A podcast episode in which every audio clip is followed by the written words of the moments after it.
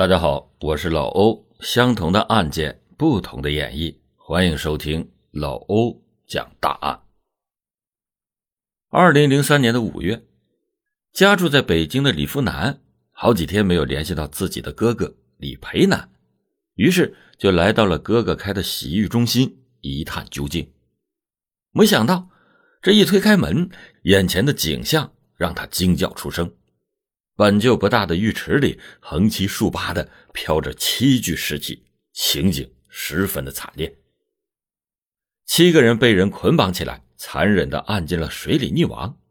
等到警察调查的时候，凶手一句话就露出了马脚：凶手到底是谁？为什么会干出这等丧尽天良之事？他又说了什么，才暴露了自己的罪行呢？欢迎您接着收听。老欧讲大案。二零零三年五月份的一天，家住在北京朝阳区的李富南突然想起来，自己已经好几天没跟哥哥联系了。自己的哥哥李培南在附近开了一家洗浴中心，从一九九九年到现在了，生意呢十分的红火，规模也是相当的大。自己的哥哥为人和善。做生意也十分的诚信厚道，从来不与人结怨，在当地有着很不错的口碑。不过，因为此时非典肆虐，人们经常闭门不出，店里边便冷清了不少。李培南也只能按照上面的指示，挂起了暂停营业的牌子。如今，洗浴店里的很多员工都已经收拾东西回家了。只剩下哥哥、嫂子，还有五个锅炉工、服务员在坚守阵地。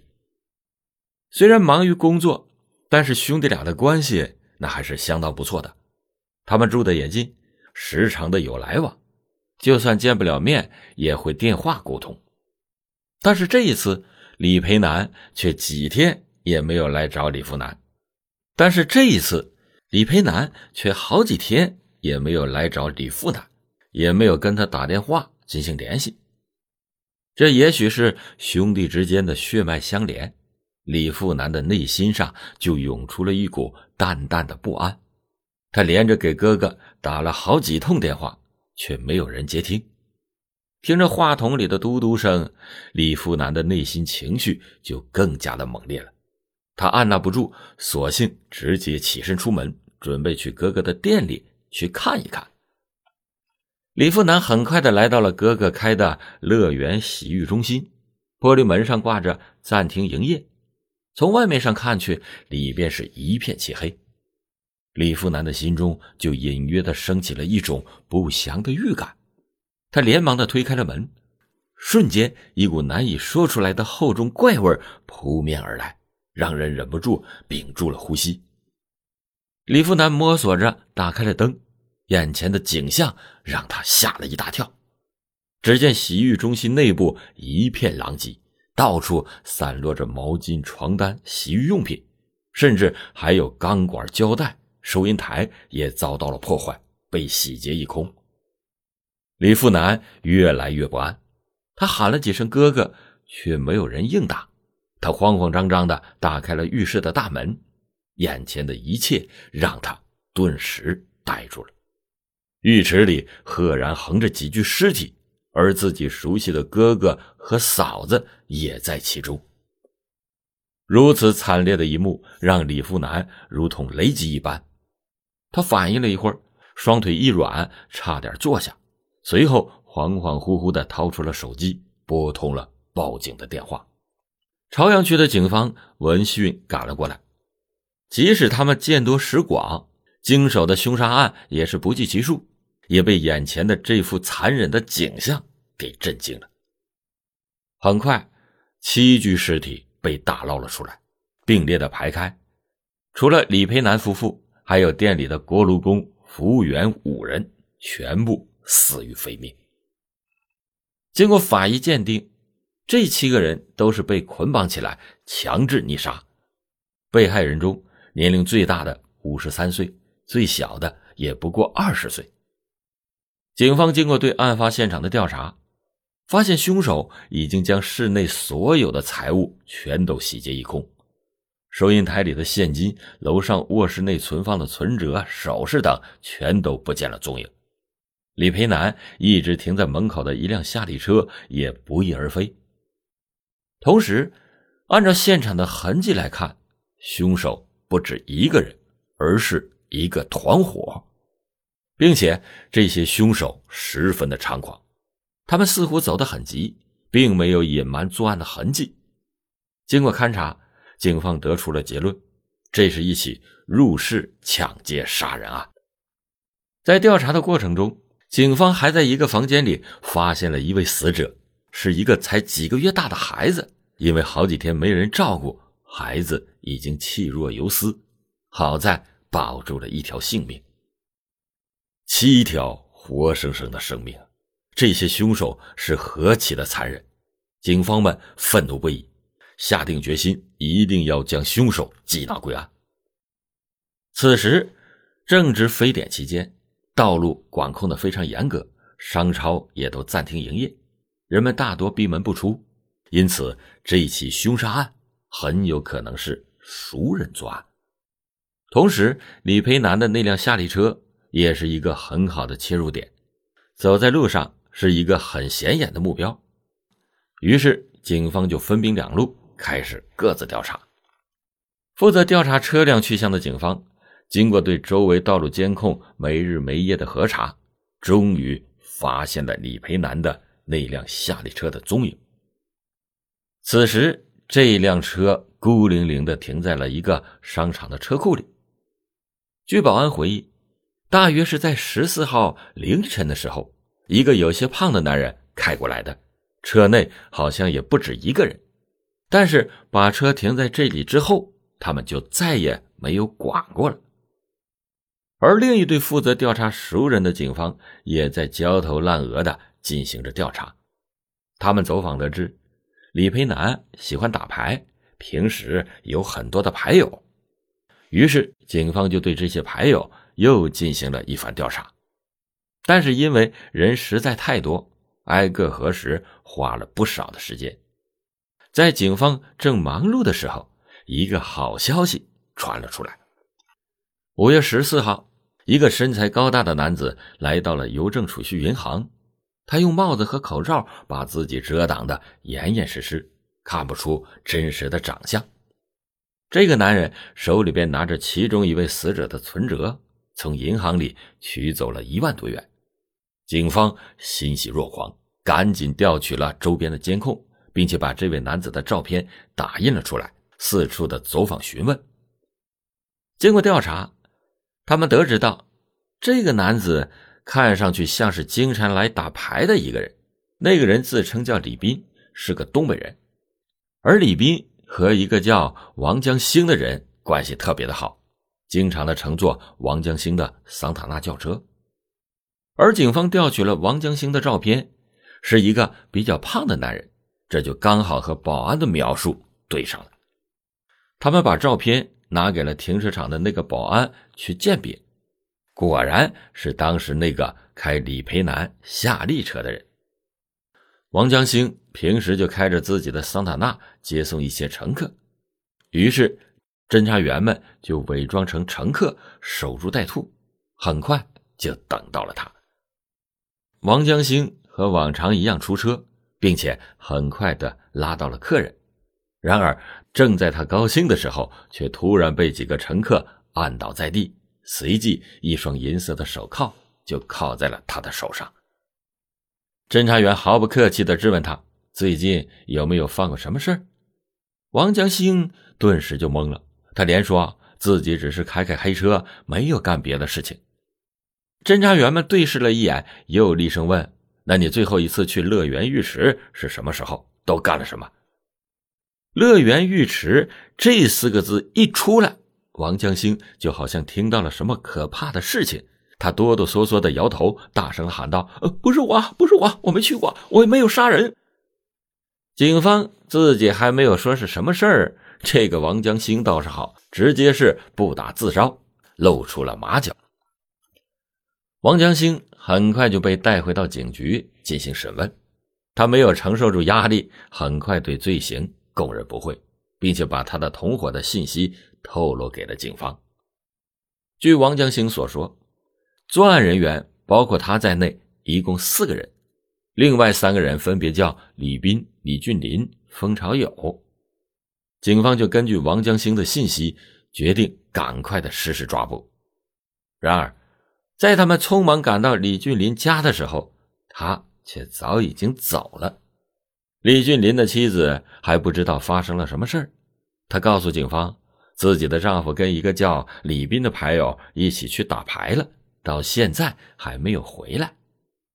而李斌的住所这边也已经没有了踪影，警方又扑了个空。他们心想，这下坏了，这两个人肯定是已经听到了风吹草动，准备逃之夭夭了。事不宜迟，警方又连忙的调取道路的监控。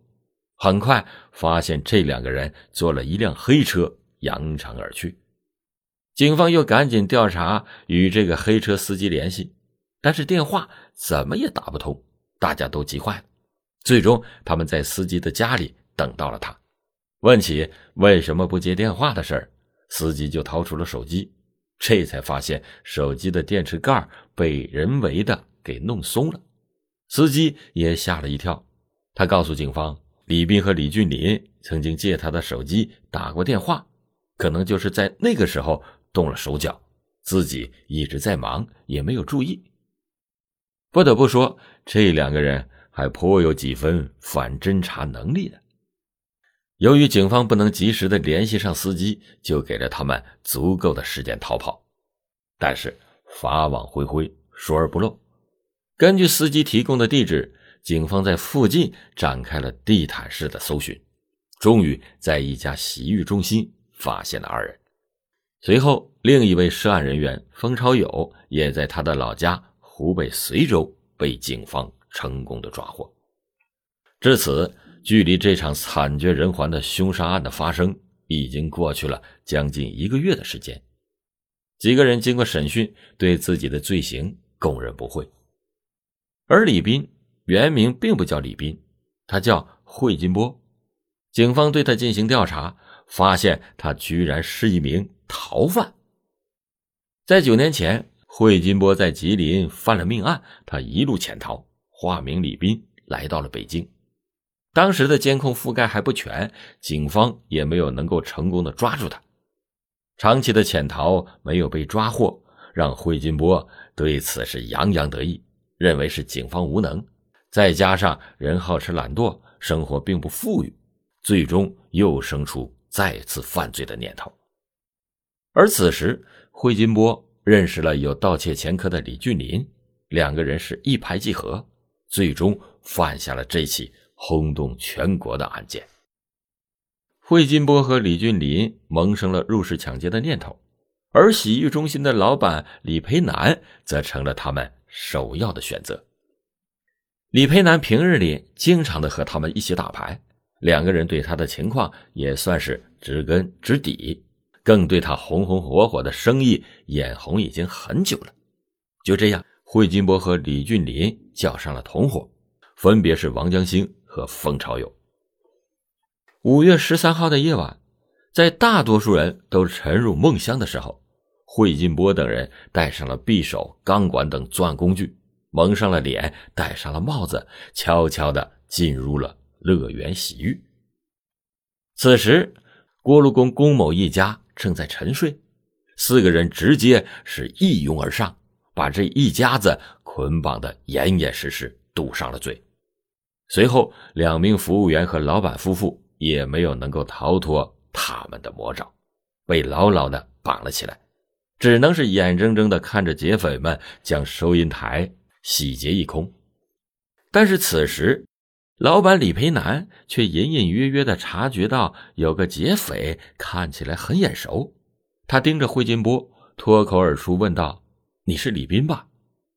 李培南可能还以为惠金波会顾念往日在一起打牌的情分，他没有想到这句话却给他招来了杀身之祸。惠金波本来就是个心狠手辣的人。当初在东北老家的时候，他就因为要钱不成而直接勒死了自己的舅妈。那一年，惠金波才二十岁，就已经如此的残酷无情了。如今逃亡了九年，他更知道，如果落网了，自己肯定是难逃一死。而李俊林和李培南甚至还算是发小，甚至还是李培南的弟弟李富南的同班同学。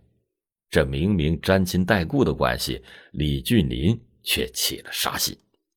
因此，虽然李培南把保险箱给他们打开了，又告诉了几个人银行存折的密码，但是李俊林和惠金波还是不打算放过他们。于是，两个人让王江兴和封长友先行离开，自己则留下来杀人灭口。李俊林和惠金波。把浴池里放满了水，然后强行的将人按入水中，最终导致对方溺水而亡。但是这个过程太慢了，于是，在手动强制溺水几个人以后，两个人想了一个更好的办法，那就是先把人给打昏，然后再扔进水里。果然，这样杀人的速度快了很多。而在作案的过程中，两个人都十分的冷静。好像只不过是做一件十分平常的事情一样。李俊林杀累了，干脆还坐在水池边，一边喝着饮料，一边玩着水，对身边的尸体没有丝毫的触动，冷血无情，已经到了令人发指的地步。七条活生生的人命就这样消失了，只有一个几个月大的孩子，因为太小，没有引起他们的注意。最终得以活命。两个人杀完人之后，自以为神不知鬼不觉，第二天就去取走了钱。